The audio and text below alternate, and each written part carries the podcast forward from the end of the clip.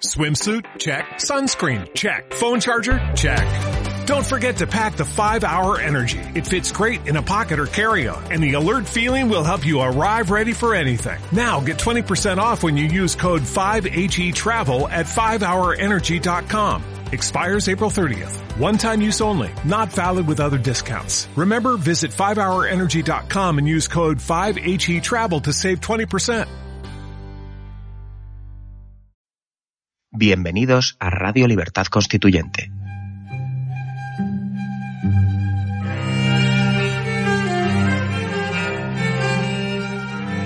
Están escuchando Radio Libertad Constituyente con don Antonio García Trevijano.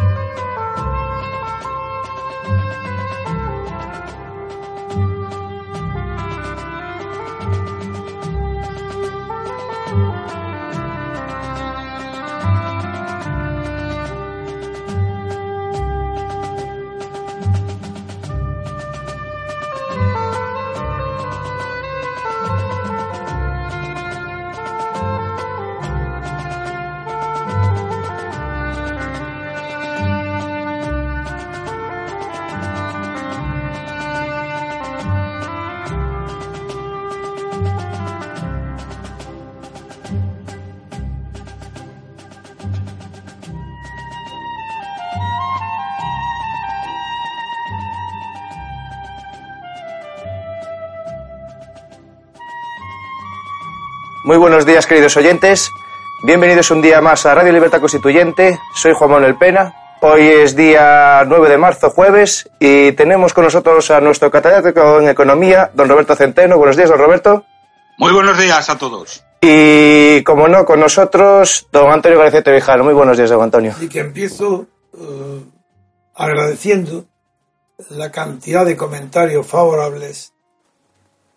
Siempre son muy pero ayer especialmente entusiastas por mis eh, reflexiones sobre antropología y otros temas que no son habituales relacionarlos con la política. Y he visto el entusiasmo que ha despertado entre, pero francamente, muchísimas, muchísimas personas. Así que gracias por vuestro apoyo y vuestro estímulo permanente. Y hoy también recibo también felicitaciones por volver a hablar de la naturaleza como medio donde está habituada nuestra mente y cómo influye la naturaleza en nuestros pensamientos y en nuestros sentimientos. Hoy el día es maravilloso, también el sol no calienta como en verano. Ha habido un estudio, eh, se ha publicado creo que ayer, sobre las horas, de, de, debido a, un a una investigadora española que estudia el, el, beneficio y el daño que causa la exposición al sol según las horas del día y según el mes del año. Interesante, porque me ha extrañado que para que sea beneficiosa para la vitamina D, eh, la exposición al sol, incluso en este mes ahora, pues no en el mes de marzo, el mes de abril, pues no debe ser superior a 20 minutos. Se me ha extrañado la el, lo riguroso que son estos estudios que consideran muy dañinos al sol, cuando en España figuraron, sobre todo las personas del sur, estamos habituadas, pero claro, ahí no especifica la pigmentación de la piel, que no es lo mismo la tolerancia al sol y la asimilación de la vitamina D por las razas nórdicas que en España. Este estudio está hecho con carácter universal, pero está hecho por españoles. Nada, esto es una disquisición para ver que el día de hoy es maravilloso y que me pondré al sol con el riesgo, la edad que tengo no tengo riesgo de nada, que tengo mucha vitamina D, pues prestaré a los demás. Me pondré tostado hoy al sol.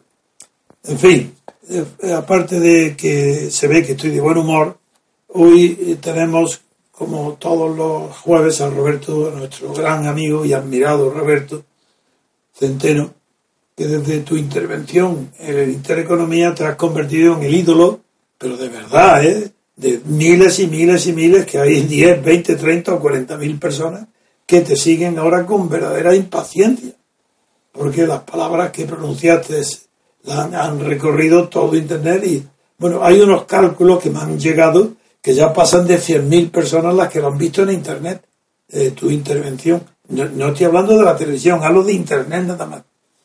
eso es una maravilla, hombre, eso es una maravilla. Y yo no, no, ceso de recibir felicitaciones por Roberto, por Roberto y por Roberto. Y muchos decían, hay que ver. Y algunos decíamos que aquí no, que no, que votaba a Rosalía, que votaba a Rivera, que votaba, y hay que ver qué hombre, qué valor, qué inteligencia, qué bien. Así que eso ha sido una verdadera maravilla. Bueno, toda esta introducción es para estar satisfechos y contentos de que con el día tan maravilloso que hay, también vaya a tener hoy la satisfacción de volver a escuchar la claridad en la exposición de los temas económicos, Roberto, y también en los temas políticos que cada día ha llegado a ver la profundidad de los análisis que hacemos en el MCRC. En economía, hoy hay un tema que me ha propuesto es que se lo, le doy enseguida la palabra porque una agencia de noticias en temas económicos muy importante, la Bloomberg, ha publicado una, noticia sobre el euro y le doy la palabra a Roberto para que nos lo comente con total eh, libertad desde su punto de vista cuál es el problema y cuál es el, el porvenir que se pueda adivinar del euro. Roberto, tienes la palabra, así que deleita a tus cada vez más entusiastas y mayores número de oyentes. Bueno, en primer lugar, Antonio, muchísimas gracias. Me llena, como puedes suponer, de satisfacción las cosas, los datos que me das, las cosas que me dices. ¿eh? Y bueno, yo no voy a, yo en este caso concreto, no voy a dar eh, mi opinión. Me voy a limitar a eh, explicarles a ustedes un artículo eh, publicado ayer por, por, la agencia de noticias Bloomberg, que es la mayor agencia de noticias económicas mundial, eh, de eh, mm, cómo mm, puede el euro romperse o cómo puede salvarse. En cada uno de los casos da tres escenarios diferentes a los cuales asigna una probabilidad y, eh, bueno, lo pueden ustedes escuchar. Por tanto, voy a comentarles esto que lo publicó ayer eh, Bloomberg. No hace falta insistir a los oyentes, claro, lo saben, de la relación directa que tiene eh, el euro, la mm, estabilidad o la debilidad del euro con la política genérica general, con la propia existencia de la UE, que atraviesa momentos de una dificultad enorme, que eso sería otro tema político del que otro día haremos también un análisis muy completo y muy sistemático de que por qué está la UE fracasando. Pero continúa, Roberto. Bien, pues voy a hablarles, voy a describirles eh, lo que eh, dicen los expertos eh, de Bloomberg al respecto.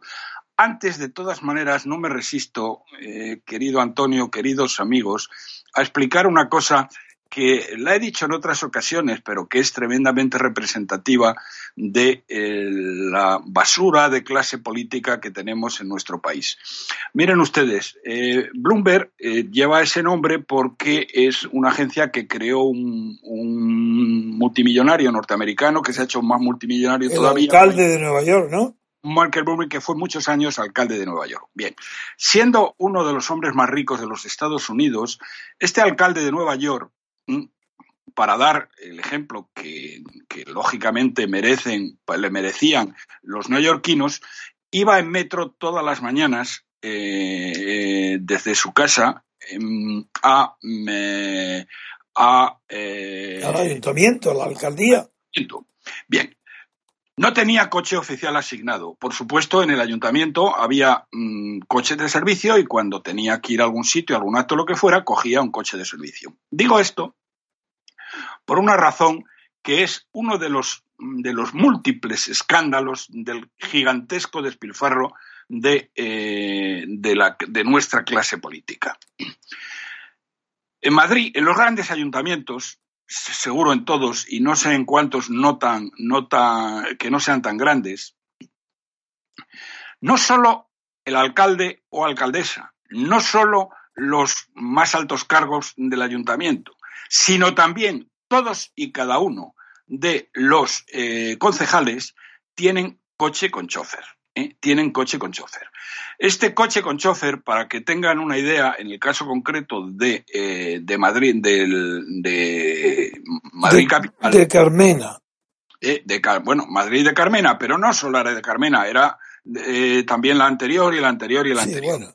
Bien. Bueno, los choferes, que son gente que lleva ya, tiene bastantes trienios, eh, cobran 40.000 euros. Eh, 40.000 euros cobra cada uno de estos choferes. Piensen ustedes en lo que gana cada uno de ustedes y fíjense lo que se pone al servicio de un mindundi, eh, porque son unos mindundis, eh, los concejales estos que están ahí porque los han puesto en una lista y que se están tocando la barriga todo el tiempo. Es un coche que en el caso concreto de Madrid eh, se lo cambian cada dos años, tienen un, un acuerdo con una compañía de coches, ¿eh? Eh, tiene eh, los coches son los Prius de Toyota. ¿eh? Bueno, entonces estos están gastando simplemente en, en, estos coches, están gastando probablemente 60, 70 mil, 80 mil euros al año y luego no hay dinero, ¿eh? no hay dinero para, mm, para los discapacitados, no hay dinero para los niños, no hay dinero para las guarderías, etcétera, y cuando necesitan dinero para eso, ¿eh? nos suben los impuestos. ¿eh? No se recortan ellos este disparate. eh, tengo que decir, y me vas a perdonar porque antes me has comentado lo de UPyD, que UPyD fue el único partido en lo cual sus concejales, cuando estaban ah, en el Ayuntamiento de Madrid, eh, mm, eh, eh, se, renunciaron a tener estos coches porque era un despilfarro verdaderamente disparatado. Y sin embargo, los que de alguna manera les han sustituido, que han sido los de Ciudadanos, tengo que decirles, porque lo dije y me parece un escándalo, que estos muchachitos que van de dignos por la vida y van de anticorruptores y anticorrupción. ¿Sabes, querido Antonio, sabéis, queridos amigos, quién fue la primera persona que exigió eh, al minuto siguiente de haber sido elegida concejala Sí, del sí. Ayuntamiento de Madrid? Sí, sí, fue un escándalo. Ella, ella, ella, ella, sí. La guapita. Exactamente, exactamente. Eh, eh, la, la número uno de Ciudadanos ¿eh?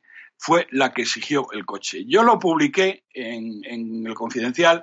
Ella montó en cólera y dijo que es que lo necesitaba. Sí, ¿eh? claro. Eh, eh, me estoy hablando de Begoñita Villacís. Claro, claro. que quede su nombre para vergüenza ¿eh? de estos señores que van de dignos ¿eh? y que van de que ellos se oponen a la corrupción. Si esto no es corrupción, querido Antonio, que Sí, vea, sí. baje Dios y lo vea. Claro. Bueno, pues hecha estas consideraciones sobre. Bueno, les tengo que decir que esto no sucede en ninguna otra capital europea, solamente en las capitales españolas Claro. donde los alcaldes de la transición eh, se han subido al carro del reparto de las riquezas y el expolio a los ciudadanos de una manera escandalosa que nos ha llevado a donde estamos. Bien. Bueno, pues vamos a ver lo que dice El tema de Blomberg. lo que dice el estudio de Bloomberg, eh, que lo titula eh, de cómo el euro puede romperse o puede salvarse, explica cómo eh, en el momento actual mm, empresarios, inversores e incluso cita al presidente de JP Morgan, eh, probablemente el banco mayor del mundo, o casi lo ha sido durante mucho tiempo, que se llama Jimmy Dimon, que eh, es una persona muy conocida, piensan que eh, no hay ninguna opción que pueda descartarse. Es decir, que básicamente lo que Bloomberg viene a decir, en primer lugar, que a día de hoy hay un 50% de posibilidades de que el euro se rompa y otro 50% de posibilidades de que se salve. ¿Mm?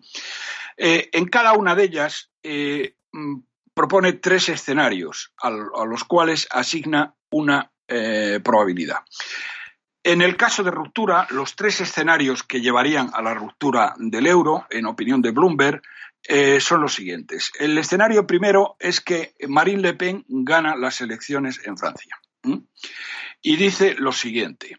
Los, eh, dice, después del escándalo que han devastado a sus oponentes, Marine Le Pen demuestra que las encuestas se equivocan y gana la segunda vuelta de las elecciones presidenciales en Francia. Es decir, va desgranando los escalones Pero eso que- es una hipótesis de Blomberg.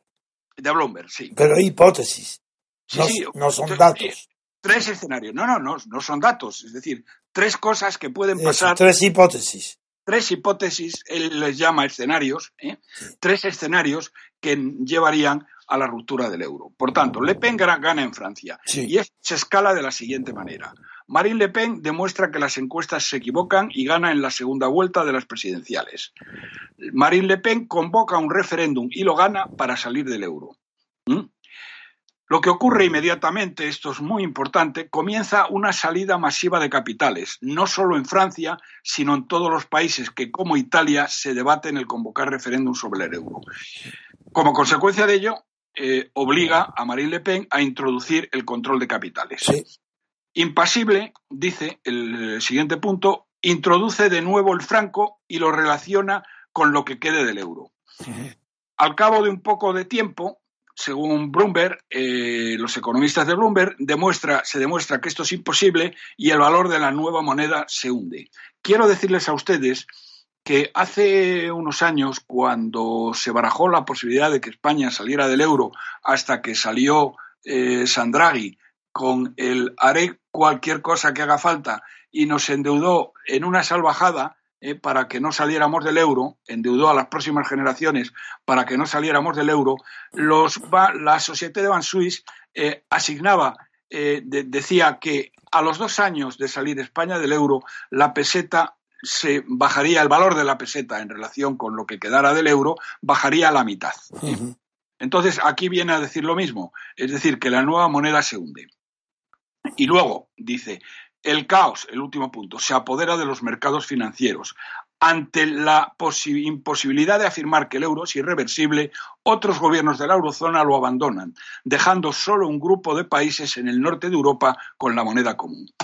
A este escenario, o hipótesis, como tú la llamas, le asigna una probabilidad del 15%. ¿Mm? Sí. El segunda hipótesis o escenario es la siguiente. Dice, Italia se vuelve euroescéptica. Y eh, eh, los escalones de esta hipótesis son los siguientes. Eh, ya al día de hoy Italia está, el sistema bancario italiano está al borde del colapso. Sí. Entonces, estando como está hoy al borde del colapso, sufre un golpe mortal cuando los reguladores de la Unión Europea cierran la línea de vida de 20 billones de euros por estimar que son una ayuda de Estado. Es decir, hoy el, mm, el gobierno italiano está manteniendo con 20.000 millones de euros, eh, 20 billones de euros al. Eh, sí, bueno, 20.000 millones de euros al, al eh, a la banca italiana, eh, pero la Unión Europea decide que esto es una ayuda de Estado y se lo cierra. ¿Qué pasa a continuación. A continuación, lo que ocurre es que los spread, los diferenciales de los bonos Italia-Alemania alcanzan niveles récord y obliga al gobierno, de nuevo, como en el caso anterior, a implantar controles de capitales. Después de. Eh, ¿Qué pasa a continuación de esto? El escalón siguiente, que después de años de bajo crecimiento y desempleo y crisis financieras, Italia se vuelve euroescéptica. Y eh, los partidos italianos eh, partidarios del euro, de salir del euro con la Liga Norte, ganan y vuelven a la lira. ¿Qué es lo que ocurre a continuación? Mm, el gobierno se ve obligado a nacionalizar los bancos del país y ganan el referéndum de salida del euro, poniendo fin a una experiencia fallida de 18 años. ¿Qué ocurre con esto? Bloomberg le asigna una probabilidad a esta hipótesis del 30%. Más que lo de Francia. Más que lo de Francia, el doble. políticamente no son muy expertos. Sigue. Económicamente sí. El, factor político es, más, importante ahí. El más probable es que Grecia no puede sostenerse por más tiempo. Ese sí es fácil. Ese es el más fácil. Bien. De que se cumpla, quiero decir. Sí, a este es al que le asigna una mayor, claro, eh, una mayor probabilidad, que es del 55%. Ese sí. Bien. ¿Qué es lo que ocurre? ¿Cómo se instrumenta esto? Primero, los acreedores exigen más recortes de pensiones y el primer ministro Tsipras convoca elecciones. Eh, Tsipras gana las elecciones con la promesa explícita de abandonar la austeridad. Eh, este golpe populista obliga, eh, estoy, estoy mm, refiriendo a los escalones, uno detrás de otro, que llevan a salir del euro. Y, las probabilidades que le da Bloomberg a cada uno. Bien, este golpe populista, es decir, que eh, Tsipras dice que no va a hacer caso de la, de la eurozona y que no va a implantar más austeridad, eh, obliga al resto de la eurozona a adoptar la línea dura. Lógicamente, porque claro, fíjense que lo que está diciendo Tsipras Es que no paga. yo voy a seguir gastando lo que me dé la gana y ustedes me van a seguir pagando. Eso. Lógicamente, eh, los que pagan digan, mire usted, pues así no funcionan las cosas eh, en nuestro pueblo. ¿Eh? Si usted quiere seguir gastando, pues búsquese el dinero donde le dé la gana, pero no piense que se lo vamos a dar nosotros. ¿eh? Bien. Atenas entonces suspende en respuesta a la línea dura, Atenas suspende el pago de la deuda en manos del Banco Central Europeo. Claro. Los depósitos bancarios se convierten en Italia en meros compromisos de pago. Las compañías y el gobierno, fíjate qué tremendo, se No, ven en Grecia, te equivocaste, en Italia, bien. Sí, eh, sí. Las, las compañías y el gobierno se ven obligadas al trueque de bienes y servicios. Sin volver a la economía primitiva. Sí, mientras imprime la nueva moneda. Probabilidad de que esto ocurra, 55%. Sí, Bueno, estos son los tres escenarios de salida, de ruptura del euro ne- negativos. ne- negativos, ¿eh? donde el que más probabilidades eh, le, le adjudican es precisamente a, mm, Al griego, al griego, eh, a que simplemente griega, Grecia no puede sostenerse ya por más tiempo. bien. Bien, y luego... Ah, pero ahí ha faltado que como la economía griega implica una repercusión mínima en el conjunto de la UE, lo que no ha dicho, o tú no has resumido, o ellos lo han omitido, es consecuencias que tendría para el resto de Europa la salida de Grecia. No, lo que, bueno, implícitamente lo dicen, es decir, la salida de Grecia ¿eh? lo que va a hacer es que otros países se salgan también. Ah, bueno, Y ya el euro no se sostiene. de acuerdo. Sí, sería España la más afectada, Italia y Italia España y España serían las las más afectadas. Bueno, en ningún momento eh, eh, mencionan el tema de España. Porque, No, claro. No, es of- no, todavía no es oficial. ¿Qué pasa cuando se ponga de manifiesto? Uf, O luego después, si queréis, os explico sí, cómo sí, está claro que tiene- estamos impacientes de ese Con- tema todos los días. Con la ayuda impagable de José Papí. De papi, que- es impresionante lo que está haciendo. pero no te lo imaginas, ¿eh? No te lo imaginas. No, es que es un valor positivo, es una de las personas de más valía que hay hoy en España y en Europa. Así Sí, de sencillo, yo sé perfectamente lo que es. Y por eso es el vicepresidente del MCRC. Porque, porque Este- su mérito es inmenso. Mérito, eh, mérito incalculable, inimaginable. ¿eh? Pero bueno, eh, hipótesis de mantenimiento. El euro no se rompe. Primer escenario. Se produce una crisis glo- global que mantiene a Europa unida. ¿Mm? Eh, esto- Alrededor del tema seguridad-defensa, como dicen hoy. Sí, bueno, no, no, no, del tema, no, no, no, de, de temas económicos. No, no, yo sé, he dicho una ironía, eh, Ah. he hecho un paréntesis irónico para decir, sí, sí, que van a ser, con- aumentando los gastos de defensa y de seguridad, pues van a salvar al euro. Venga, sigue. Es, Bueno. ha sido una ironía mía. se producen, según esto, los esca- el escalonamiento es el siguiente. Se producen dos crisis gemelas económicas, ¿eh? una en Estados Unidos y otra en Rusia. Eh, Trump inicia una política de represalias comerciales eh, contra Alemania y, Putin comienza a presionar en las fronteras de la OTAN. De alguna manera que pueden llegar a constituir, puede interpretarse como una ah, amenaza. Punto segundo. Ante la, ante la mayor amenaza existencial a la seguridad europea desde la Segunda Guerra Mundial, Alemania decide hacer la frente con el resto de Europa. Ahí está tu ironía, ¿eh? con Ahí está, los gastos de seguridad. ahí está. Angela Merkel decide lanzarse a la unión fiscal a cambio de una disciplina presupuestaria controlada por Alemania. Y la probabilidad que eh, adjudica... Bueno, eso suponiendo que Merkel gane las elecciones. Cuidado. Espera, espera, espera. Ah, perdón, perdón, Siguiente, perdona. Lo siguiente eh, tiene en cuenta esto que acabas de decir. Sí, La probabilidad de que esto ocurra, 10%. ¿Mm? ya. Bien, segundo escenario.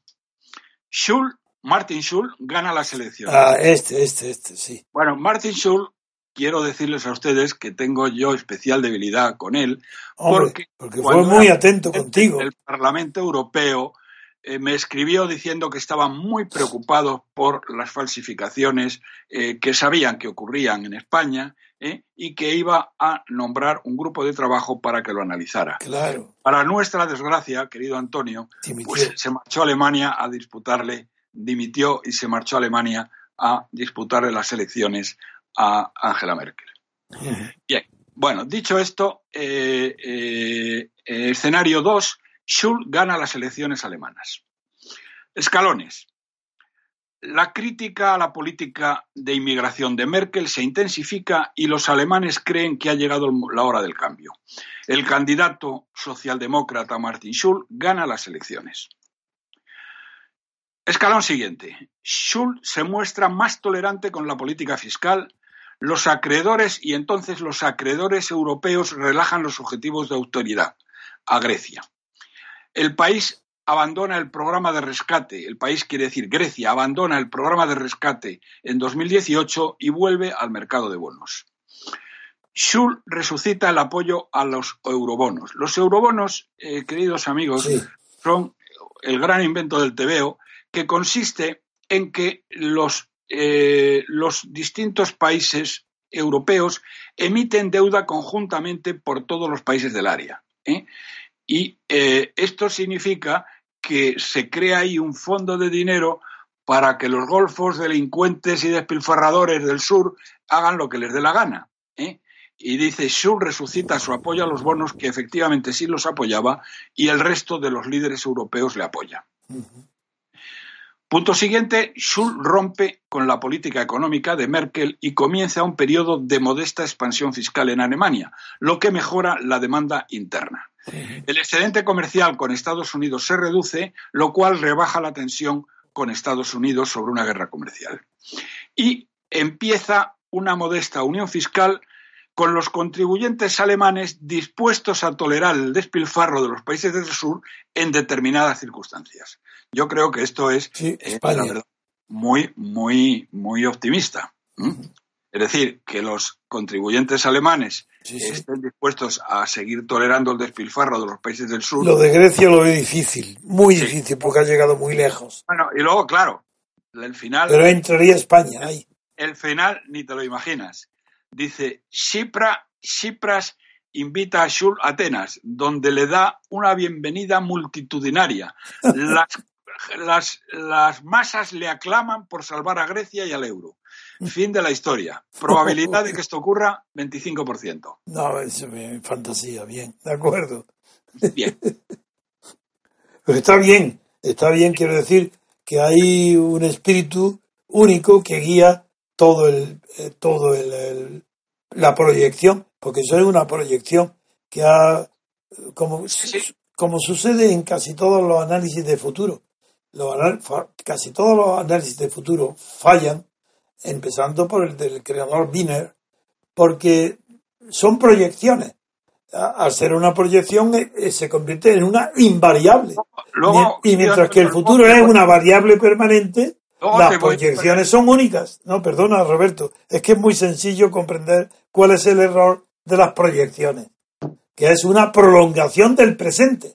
Y cuando introducen variaciones al presente son aquellas que están ya en el presente porque no las pueden inventar. Por ejemplo, aquí, en lo que tú has dicho no hay más que exageraciones políticas, pero económicas no tienen ningún error.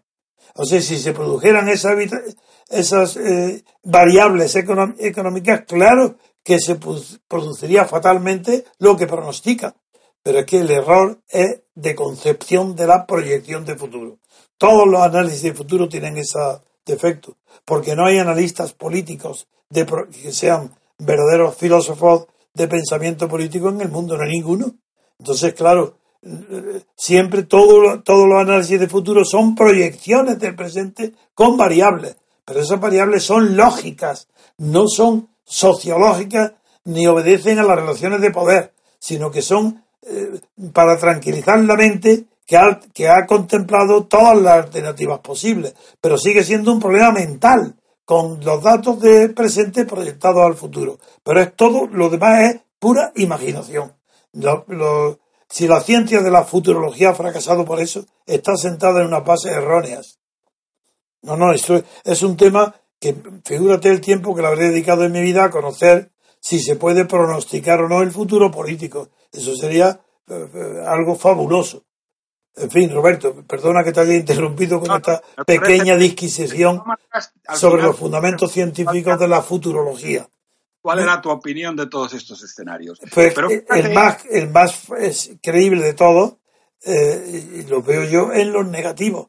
El triunfo de en Alemania de, de Merck es muy posible, el triunfo de, perdón, de, de en Alemania es posible, no es seguro, el triunfo de Le Pen es posible, no es seguro, y esos dos son los dos factores fundamentales que están inundando en el inconsciente a todo el estudio Bloomberg. Esos son Alemania y Francia. Muy bien, bueno, estupendo, extraordinario. el último escenario es eh, un escenario de, digamos, de maravilla. Es decir, eh, Le Pen, el escenario es las amenazas, todas las amenazas desaparecen de golpe. ¿Mm? Concretamente, Le Pen pierde las elecciones. Ah, Grecia no suspende pagos. Los bancos italianos se recuperan. La maravilla, La señora Merkel gana y prolongan su estatus de líder de facto de la. Y no queda más que España con su problema. ¿Eh? Ahora hablamos del problema de España. tengo que decirte una cosa que no es de Bloomberg. Bueno, a esto le asignan un 65%. Sí, dos terceras partes. Sí, que, los problemas desaparecen. Que son, que es esto. Es decir, Le Pen pierde, Grecia no suspende pagos, los bancos italianos se recuperan. ¿Y, y por qué ese análisis tan optimista le dan dos terceras partes de probabilidades? Ah, no lo sé. Es un optimista el que lo ha hecho, un optimista nato. Ya, ya, ya, ya, son unos optimistas. Bueno, dinos, pero nos interesa muchísimo lo que nos ha anunciado. ¿Qué iba a decirnos enseguida? Sí, bueno, pues vamos a ver, eh, te cuento. Eh, no tiene nada que ver. Te iba a haber preguntado que, qué pensabas tú de todos estos escenarios. Bueno, lo he resumido. ¿Eh? Lo he resumido. sí, ya lo he resumido. Bien. Eh, hombre, se echa de menos el, grado de cómo mm, el gobierno de España ha conseguido engañar a los mercados de tal manera que no son conscientes en absoluto de lo peligro que, tiene, la economía española. Pero bueno, eso es otra historia. Bien, el otro tema, pasamos entonces al otro tema que ya se refiere directamente a, a, España. anteayer. A ver, sí una comida con un amigo eh, que conoce muy bien a la gente de los servicios antiterroristas españoles y los servicios de seguridad y comimos con un altísimo responsable, cuyo nombre por razones obvias no voy a decir, eh, eh, de la seguridad del Estado en España. Este, esta persona nos, nos comentó la gravísima preocupación que existe en los servicios de seguridad de que eh, eh, se produzca el siguiente escenario, que consideran, que consideran cada vez más probable, dada la eh, pasividad de Rajoy, o incluso porque tal vez Rajoy así lo quiere. y todos los escándalos de corrupción que le están salpicando de una manera brutal. El escenario que él describía, este alto cargo de seguridad, es el siguiente. La gorda de Andalucía, como la llamaban, a Susana Díez, ¿eh? Eh, se arruga y no le presenta batalla a, Pedro Sánchez. Yo creo que es tan importante este tema que va a dar que prefiero suspender ahora un minuto de descanso y tratarlo aparte. Muy Porque es que no sabía yo, yo creí que iba a dar los datos nuevos que tenía sobre el problema de Europa y por eso por eso me equivoqué. No, al decírtelo, eh, eh, ha entrado ya en este tema que este merece un capítulo aparte. Este es muy grave, este es político puro. Entonces vamos a diferenciarlo con una pausa y enseguida volvemos. Muy bien, queridos amigos, pues ahora mismo volvemos. Si conoces a don Antonio García Trevijano y escuchas nuestra radio frecuentemente, es importante que te asocies al MCRC. Es el único movimiento que existe en Europa que lucha cada día por la libertad colectiva y deberías formar parte de él. De esta forma disfrutarás de nuestro boletín para asociados con toda la información del movimiento y estarás al día de todas las noticias y eventos que realicemos. Si quieres, puedes colaborar con una cuota voluntaria que puedes pagar de la forma que te resulte más cómoda. Es muy fácil. Entra en www.mcrc.es y rellena la hoja de afiliación. Cada vez somos más y queremos contar contigo. Muy bien, queridos amigos, ya estamos de vuelta. Don Antonio, cuando usted quiera. Sí, ahora vamos a pasar con Roberto a examinar una cuestión que tiene bastante trascendencia, pero que es muy incierta, es, que son vaticinios negros, muy pesimistas, eh, sobre el inmediato futuro político de España respecto a las combinaciones de partidos y la formación de posibles nuevos gobiernos contra Rajoy. Y la noticia que me permite darle la palabra otra vez a Roberto para que nos informe de las conversaciones que suele tener con mucha frecuencia con altos personajes de la política de Estados Unidos y también de España y suele tener unas informaciones privilegiadas. Eso no quiere decir que esas informaciones y esas opiniones acierten en el futuro.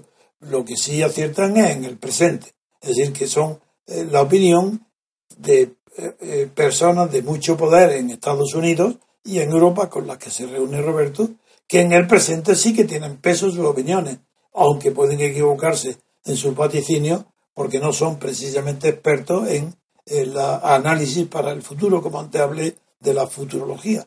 Bien, la noticia que me va a permitir enlazar siempre, como sabéis que procuro, con los análisis nuestros, con los periódicos, es que en el periódico del mundo, en una página entera dedicada al tema, la página 15, el TIP dice que la gestora, se refiere a la gestora del PSOE, ficha a Zapatero para reforzar su propuesta política y que participará en un diálogo con Jeffrey Sachs, Eduardo Medina y José Carlos Díaz.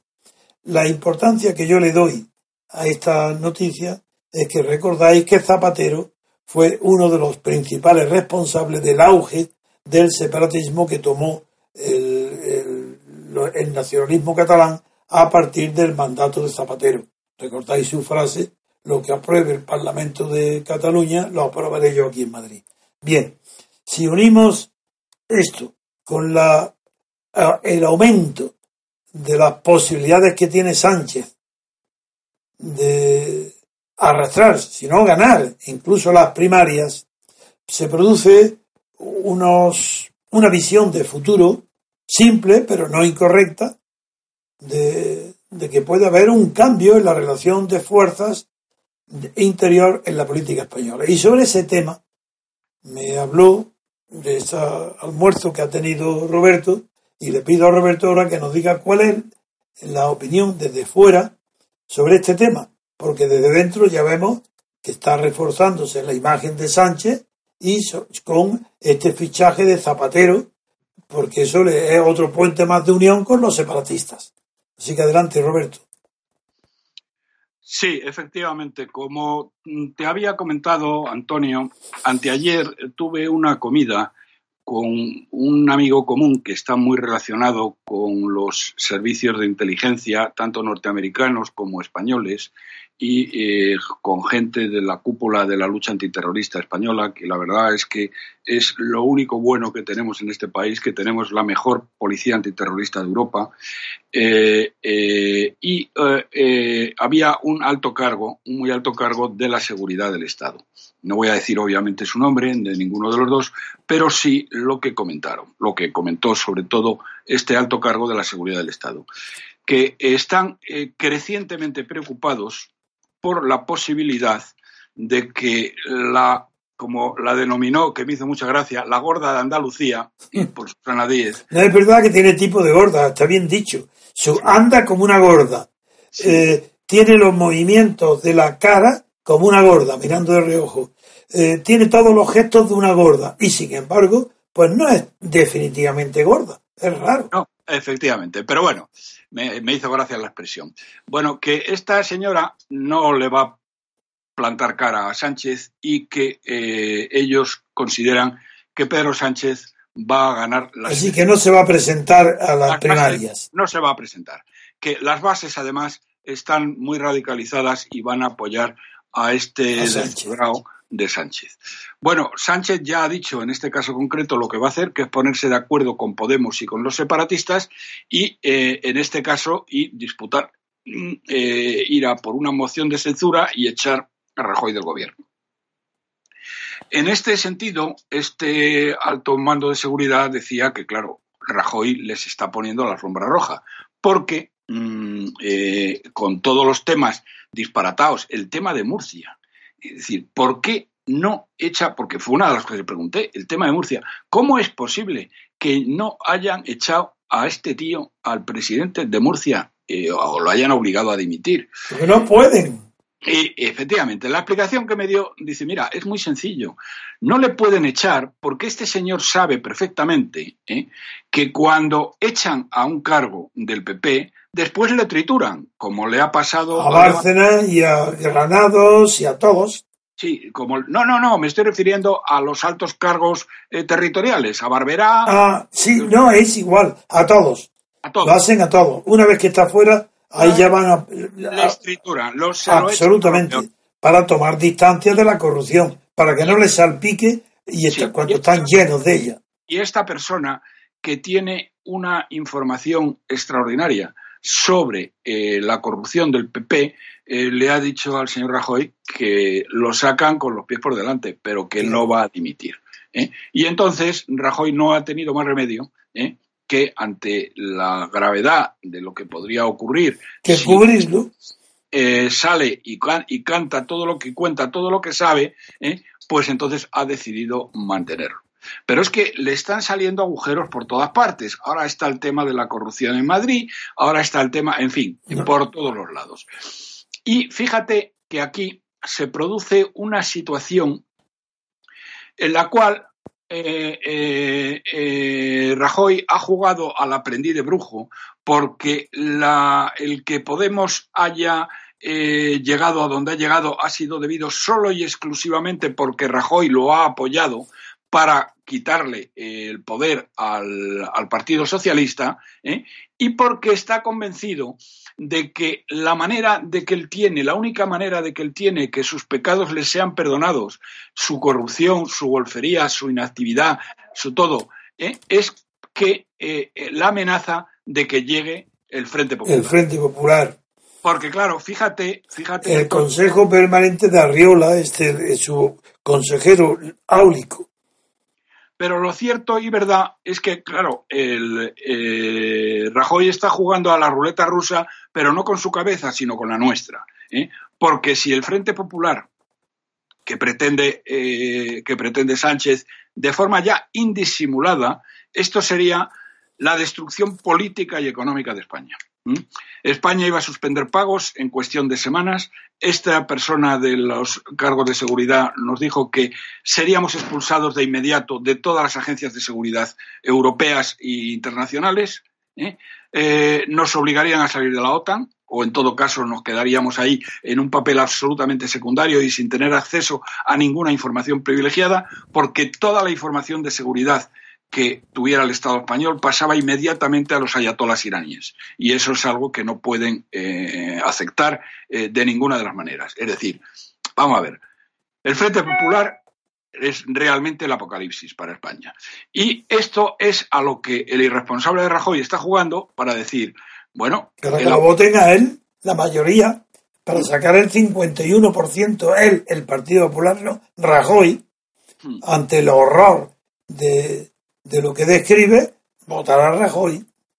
Efectivamente. Bueno, y este es el escenario que tenemos planteado en nuestro país, que además a relativamente corto plazo, porque yo no sé cuándo van a ser las primarias del PSOE, no lo recuerdo, eh, pero vamos, son antes de verano. No, son enseguida, sí, sí, enseguida. Y si de ahí sale este loco peligroso de incompetente hasta la saciedad que es Sánchez, ¿eh? Bueno, puede suceder cualquier cosa. No, es que este Sánchez de verdad es un obseso en las ideas que tiene recalcitrante. No, él no, en él no entra nada extraño a lo que tiene dentro de su cabeza. No tiene más información que la que le impulsa, eh, que él es de izquierda y las bases, que las bases lo apoyan, que tiene aplaudido y entusiasmado a las bases, a los militantes, que el partido, el PSOE, él no quiere que lo dirija nadie de arriba, sino que sea referéndum permanente a las bases, y figúrate la irresponsabilidad que tienen las bases para dictar políticas de gobierno diarias. ese es uno de los mm, permanentes ejemplos que se utiliza en la ciencia política verdadera y seria para distinguir la derecha y la izquierda y lo que es demagogia de lo que es realismo. El ejemplo que se pone es, ¿hay alguien ignorante que no pida a la vez pagar pocos impuestos o ninguno y tener los mejores servicios del mundo en el Estado? Nadie. ¿Quién no va a querer los mayores trenes, los mejores aeropuertos, el que no haya polución, la limpieza en las calles, todo eso y sin impuestos. Bueno, ese es el ejemplo. esa es la izquierda. Esa es la izquierda utópica. Esa es. Perdona, Antonio, pues ahí tienen el ejemplo con, eh, con la guerra civilista Carmena en Madrid, que ha conseguido un verdadero récord Guinness. Eh, Madrid es la ciudad más sucia, la capital más sucia de Europa. Sí. Y más descuidada de Europa, con basuras por todas partes. Y bueno, y ya, y la otra, la, Barcelona no sé si está sucia o no, pero con la, protegiendo a, las, a los ocupas. Algo gravísimo, ¿eh? Tiene un eh, aspecto colau, tiene un aspecto más limpio que, que aquí en Madrid, la alcaldesa. No, tiene el aspecto de Colau. Colau es una mujer bien limpia. Sí, pero Entonces el ayuntamiento supongo que será limpio también. Los, ocupas eh, eh, ha decidido que la policía en de Barcelona proteja a los ocupas. Así que fíjate tú lo que faltaba. El derecho de la propiedad ya no existe en España. Te pueden quitar, se meten en tu casa, te echan de tu casa y a ver cómo le sacas. Muy bien. Había, eh, vamos a pasar a otro bloque. el último tema. Dime, dime. Eh, eh, el último tema que forma parte de la dejación, la incompetencia del señor Rajoy. El tema me estoy refiriendo al tema de la fusión de PSA con Opel. Ay, ese es un tema que vamos a pasar después de un minuto de, pausa musical. Muy bien. Porque es muy importante ese tema. Vamos. Muy bien. Muy bien, queridos amigos, pues hacemos un pequeño descanso publicitario y ahora mismo volvemos. Si conoces a don Antonio García Trevijano y escuchas nuestra radio frecuentemente, es importante que te asocies al MCRC. Es el único movimiento que existe en Europa que lucha cada día por la libertad colectiva y deberías formar parte de él. De esta forma disfrutarás de nuestro boletín para asociados con toda la información del movimiento y estarás al día de todas las noticias y eventos que realicemos. Si quieres, puedes colaborar con una cuota voluntaria que puedes pagar de la forma que te resulte más cómoda. Es muy fácil. Entra en www.mcrc.es y rellena la hoja de afiliación. Cada vez somos más y queremos contar contigo. Pues muy bien, queridos oyentes, ya estamos de nuevo de vuelta. Don Antonio, cuando se quiera. Que ahora vamos a pasar a otra noticia que difícilmente no es noticia, porque las noticias suelen ser hechos positivos, no ausencia o falta de noticias. Pero pocas veces se tiene la ocasión de comprobar cómo la desidia, la pereza, la indolencia de un jefe de gobierno, de un gobernante, puede causar daños catastróficos en su país por la simple indolencia, por la simple desidia, vaguedad o mejor dicho, la vagancia. Me refiero a Rajoy. Rajoy llegó tarde, no fue asistido, claro, a la cumbre, le llaman cumbre a todo. Figurar una cumbre donde está Holanda, Holanda, o figuráis una cumbre de Holanda, es el que la preside en Versalles, Holanda, y Rajoy, y un desconocido italiano que está al frente de un gobierno provisional mientras se elecciones un hombre insignificante, desconocido, y la señora Merkel, que se enfrenta a unas elecciones donde hay posibilidades serias de que deje el poder. Esa es la cumbre de la máxima velocidad europea. Porque claro, si esta cumbre decide que hay que crear una Europa de dos velocidades o de varias velocidades, ese debe ser el express el que dice esa palabra, porque va a llegar a las metas y a las ciudades antes que nadie. Pues ahí estaba Rajoy, pero ha llegado tarde. Y al llegar tarde le voy a dar la palabra ahora otra vez a Roberto, porque Roberto es una fuente de noticias inagotable, porque no para, tiene una actividad enorme, tiene unos contactos extraordinarios y no para de estar investigando y preocupado por el porvenir de España. y, está aportando todos sus conocimientos, todas sus informaciones a nosotros, al MCRC, con lo cual la aportación que tenemos y la posibilidad que yo tengo de hacer análisis con datos ciertos a través de Roberto aumenta la potencia nuestra pues casi al infinito. Si no, no se comprende cómo, es, cómo estamos presentes en los principales medios del mundo eh, emitiendo nuestras opiniones. Pues bien, en este tema de, se trata de que ha llegado tarde y nos va a explicar, no ha llegado Rajoy a esa reunión de Versalles, ha llegado con retraso. Y como no ha asistido a la primera sesión, es Roberto el que nos va a explicar en qué ha consistido y por qué, dónde España va a sufrir las consecuencias de la indolencia y la desidia de Rajoy. Roberto, adelante. Bueno, vamos a ver, antes de, como has hablado de las, las velocidades de Europa, hay un chiste que está arrasando en las redes sociales en la cual eh, están sentados en la mesa, están sentados este mindunde italiano, la señora Merkel, que es la dueña del circo, Hollande, que ya está fuera, porque Hollande está, eh, como he dicho varias veces, está enloquecido con la novia y ya le importa tres pepinos Europa. Y con la moto. Y con la moto, sí. Eh, esto, hombre, a lo mejor se viene en este verano con la mochila por aquí, por toda la costa del sol.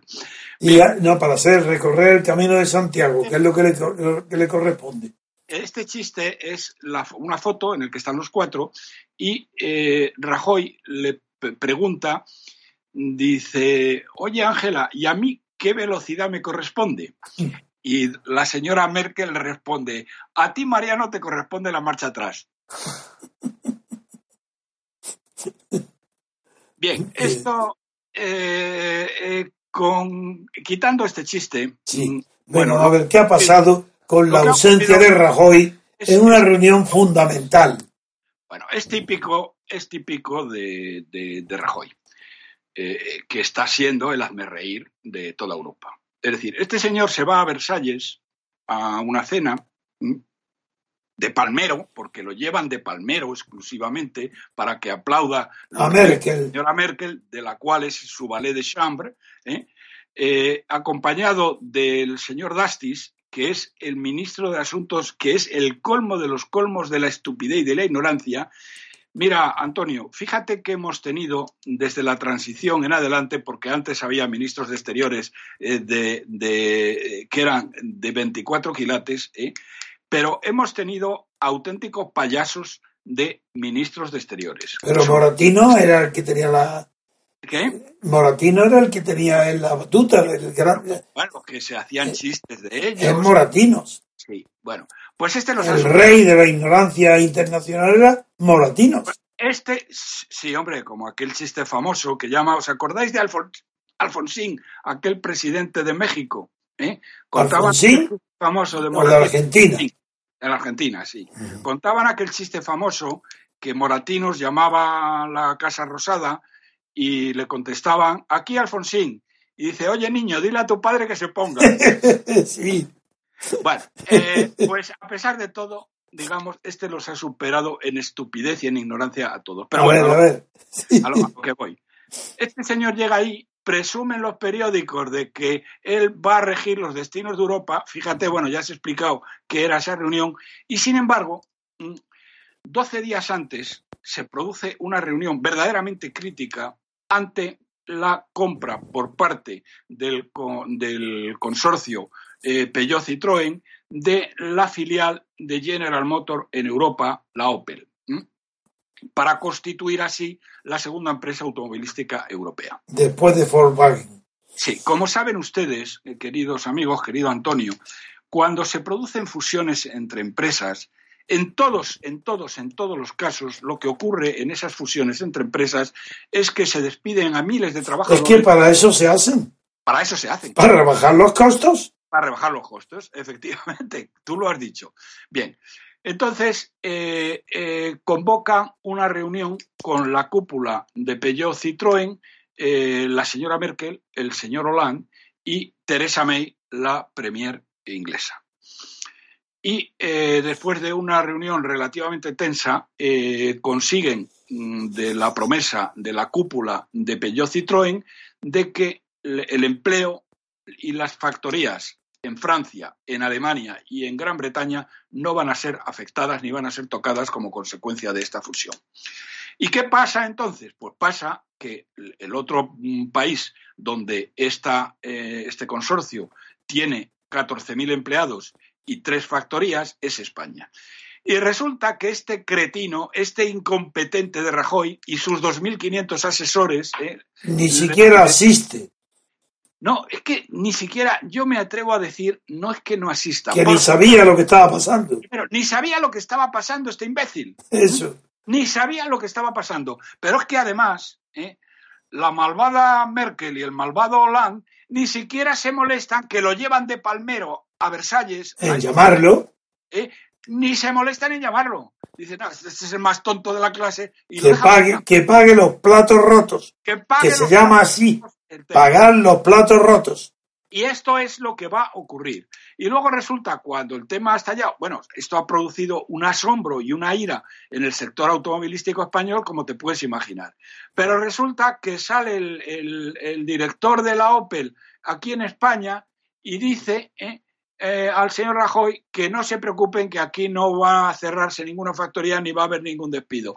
Pero vamos a ver, tonto de lava, si tú eres un tercera fila o un cuarta fila... ¿Qué sabes tú de lo que va a pasar? ¿Qué sabes tú de lo que va a hacer la cúpula de Peugeot Citroën que ya se ha comprometido con los líderes de Francia? Esa estrategia no pertenece a España.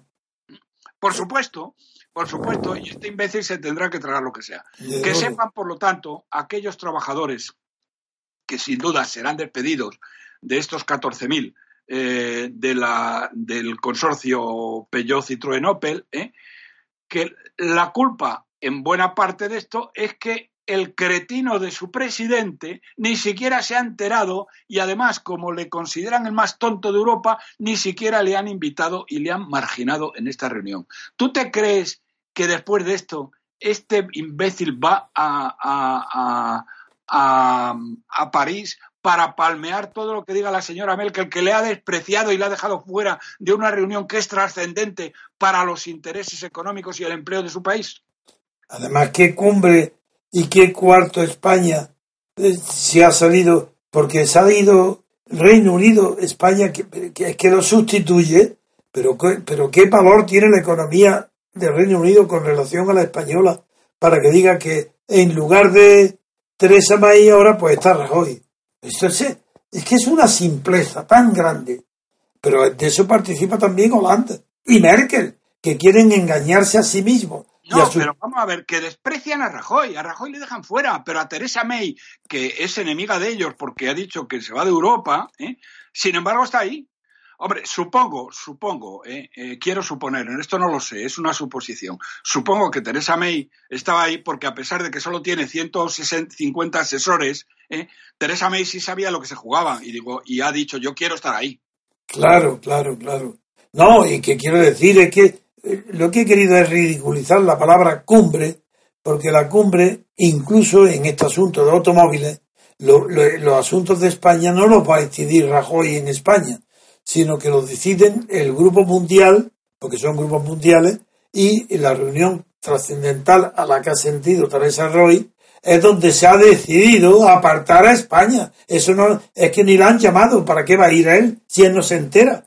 Y como tú dices, si el ministro de Asuntos Exteriores, que yo no lo conozco, es un ignorante y es una es una persona también que no tiene experiencia en estos asuntos. El señor pues Naval, que es el ministro de Industria, y los 2.500 asesores, insisto, de Moncloa, que hace toda esta panda de golfos. Pues gastar el dinero del contribuyente. Pues fíjate. Bueno, pues esto es lo que hay. Y mientras estos señores estaban reunidos, ¿sabes lo que hacía Rajoy? Presumo. ¿Qué es lo que hacía? Pues tumbado en un sillón fumándose un puro y leyendo el marca. no, y hablando del pelotón de cabeza, que España va a estar allí, porque el, el lenguaje y la conceptos que él conoce bien, porque lleva muchos años estudiando y viendo la televisión, y asistiendo personalmente a las carreras ciclistas, donde se aprenden dos cosas. Uno, el pelotón de cabeza y dos, el tira, el, estirar, el que se va eh, distanciando y acercando al pelotón con una táctica de retrasarse. Y eso es lo que sabe Rajoy. Él está esperando el pelotón de cabeza, lo ha llamado, y, y el gregario, porque él lo que tiene que saber es que es un gregario, que tiene que llevar los bidones de agua a los primeros, pues habrá ido, supongo, a Versalles para qué, para aplaudir, para llevar los bidones al pelotón de cabeza que ya tampoco lo es, porque no hay ningún pelotón de cabeza donde esté Holanda. Holanda es una persona inservible, pero para nada, ese no puede dirigir ni su casa, no puede dirigir nada. No, digo su casa de soltero, porque de casado tampoco la ha dirigido. Es decir, nada. Es, es, mm, tan ridículo el que se hable de la cumbre de España cuando España no dirige los destinos de nadie, ni siquiera los de su propio país. Porque están los destinos de España, estuvieron dirigidos por Alemania y Estados Unidos a la muerte de Franco, y continúan hoy dirigidos por Alemania. Estados Unidos todavía ya aquí en España ha perdido influencia, porque Alemania y Merkel han tomado su relevo en Europa. Pero vamos a ver qué pasa cuando si las elecciones las pierde Merkel y aunque no las, y aunque no las pierda, Merkel es como tiene que ser eh, pendiente de los intereses alemanes. Y el interés alemán no pasa por, la, eh, por España. Esta es la conclusión que antes de terminar te doy la eh, palabra, Roberto, porque habrá algún otro tema, todavía tengo unos 10 minutos más para que desarrollemos algún tema de interés que hoy aparezca. Roberto. Bueno, yo ya, espérate un momento, yo ya no tengo más temas. Pues nada, yo sí sacaré algunos seguro porque hay uno, por ejemplo, precioso, que es eh, unos informes, unos informes, no, unos informes sobre la suerte de la raza neandertal, de la que voy a hablar ahora. Ah, bueno, bueno, muy bien, me parece fenómeno. Muy bien. Pues nada, enseguida. Muy buenos días. Sí, hasta ahora. Buen fin de semana a todos. Sí. Muy bien, amigos, vamos a hacer una pequeña pausa y ahora mismo volvemos.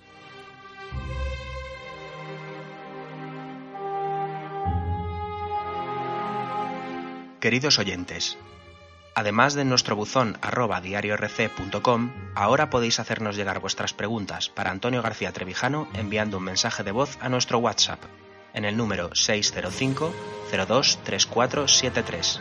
Repetimos, 605 02 3473. Es importante que seáis breves y concisos para poder atender todas vuestras preguntas. Utilizad esta vía solo para mensajes de audio, puesto que ni texto ni vídeos serán atendidos. Muy bien, queridos oyentes, ya estamos de vuelta, don Antonio, cuando usted quiera. Sí, para terminar voy a comentar una noticia de carácter científico que publica el diario El País. Se trata de un descubrimiento arqueológico prácticamente y se refiere a la que se ha encontrado con una antigüedad de 49.000 años, la dentadura de un individuo en, la cueva asturiana del Sidrón y eh, de la raza neandertal.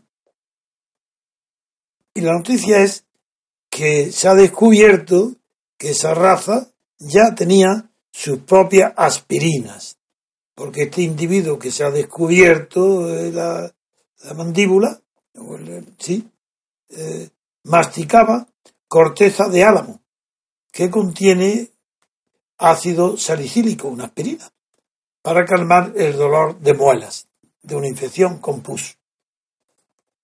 Bien, eh, la, que, la duda que me sugiere enseguida no es el dato científico seguro que es correcto de la edad de los 49.000 años, de que el análisis de la dentadura es correcto, de que calmaba el dolor de muela la masticar álamo, porque no hay absolutamente ninguna raza humana en la antigüedad y en la más antigua paleontología, arqueología, que no descubriera el hombre paliativo a sus malestares, a sus dolores. Eso no es ninguna novedad. Eso se sabe seguro. La novedad está en las dudas que plantea que este resto humano pertenecía a la raza, a la especie neandertal, que es distinta, según todos los especialistas, de la, del Homo sapiens.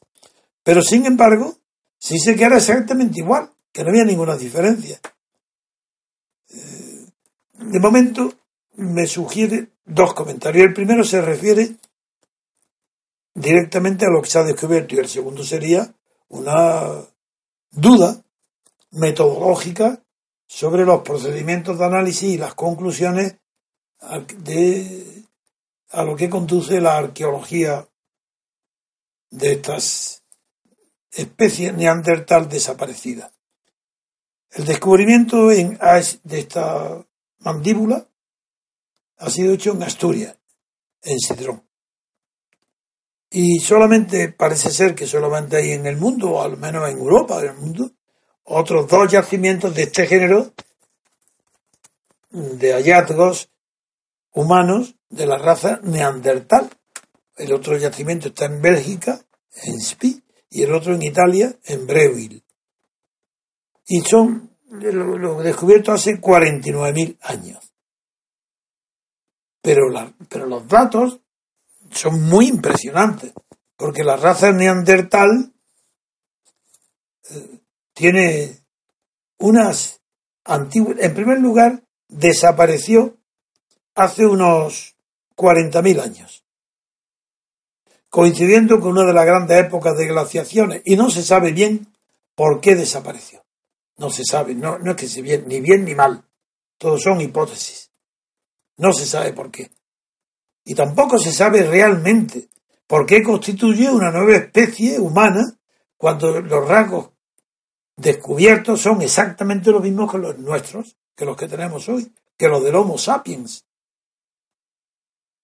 Pero lo que es asombroso es la cantidad de tiempo transcurrido durante el tiempo de vida de esta raza neandertal. Más de medio millón de años. Dice literalmente, no, literalmente el informe, no, eso lo sé por otro. Los neandertales y los y lo, y lo humano de hoy, el Homo sapiens, compartieron. Vivieron, fueron coetáneos y se cruzaron unos con otros. Tuvieron descendientes comunes de uno y otro. Y sin embargo se sigue considerando que el neandertal constituye otra especie. Y por lo menos estuvieron conviviendo hasta hace 180.000 años como mínimo. Y, antes de separarse, habían estado conviviendo hace 600.000 años. Con esos datos son suficientes para que una persona que no tenga interés preconcebido en trasladar sus deseos, sus no más que sus deseos, sus sueños a la realidad, no puede saber por qué razón la especie humana ha tenido dos evoluciones y una de ellas ha desaparecido. ¿Quiere esto decir el, planteamiento profundo que implica esta pregunta es, ¿quiere esto decir que no hay una razón necesaria para que a partir del Big Bang se llegue a, a, producir la especie humana en una línea derivada por la selección natural hasta llegar a los mamíferos, los cuadrúpedos y luego ya de los al hombre, al Homo sapiens. Cuando en 600.000 años ha, convivido más de, de 400.000 o medio millón de años con otra especie, ¿es que acaso esa otra especie procede de una evolución distinta? Eso yo no lo he visto planteado ni tratado nunca. Y eso es lo que plantea esto. Y mucho más plantea cuando se tiene la certeza absoluta que hay en el universo billones, billones con B, billones de planetas que tienen el mismo tipo, configuración, para que pueda haber allí agua líquida y vida. Billones. Entonces, si aquí mismo en, en el planeta este nuestro único pequeñito, que está en la periferia de la galaxia a la que pertenecemos del Sol, está en la periferia, y había Neandertal y Homo sapiens, que no hay diferencia ninguna entre ellos pero parece ser que han obedecido desde hace 600.000 años a una evolución diferente. Bueno, esto yo no puedo responder, no tengo conocimiento científico, solamente transmito, uno, la novedad del descubrimiento, que no tiene de particular nada, porque no creo que haya habido ninguna especie que tenga un grado de inteligencia, incluso animal, incluso sin inteligencia racional. Los animales, animales cuadrúpedos, pueden y se purgan, incluso un perro, si está mal del estómago y tal, y come hierba para vomitar y elevarse el estómago. Es decir, eso no es un descubrimiento que pueda llamar la atención. Cualquier animal superior, incluso ya cuadrúpedos, mamíferos, descubren en la naturaleza sustancias que alivian sus dolores y que pueden curar sus malestar, sus enfermedades. Eso no es, la novedad está en que se sigue viendo cada vez con más certeza unas ciertas diferencias del neandertal que no son de conducta y sigue sin saberse que la conducta es la misma que el Homo sapiens y sigue sin saberse por qué desaparecen tan rápidamente los neandertal en un periodo tan corto cuando han estado conviviendo pues medio millón de años. Eso es todo por hoy. Una incógnita, una duda que yo no sé resolver. Muy bien amigos, pues hasta aquí el programa de hoy. Un saludo y un abrazo muy fuerte.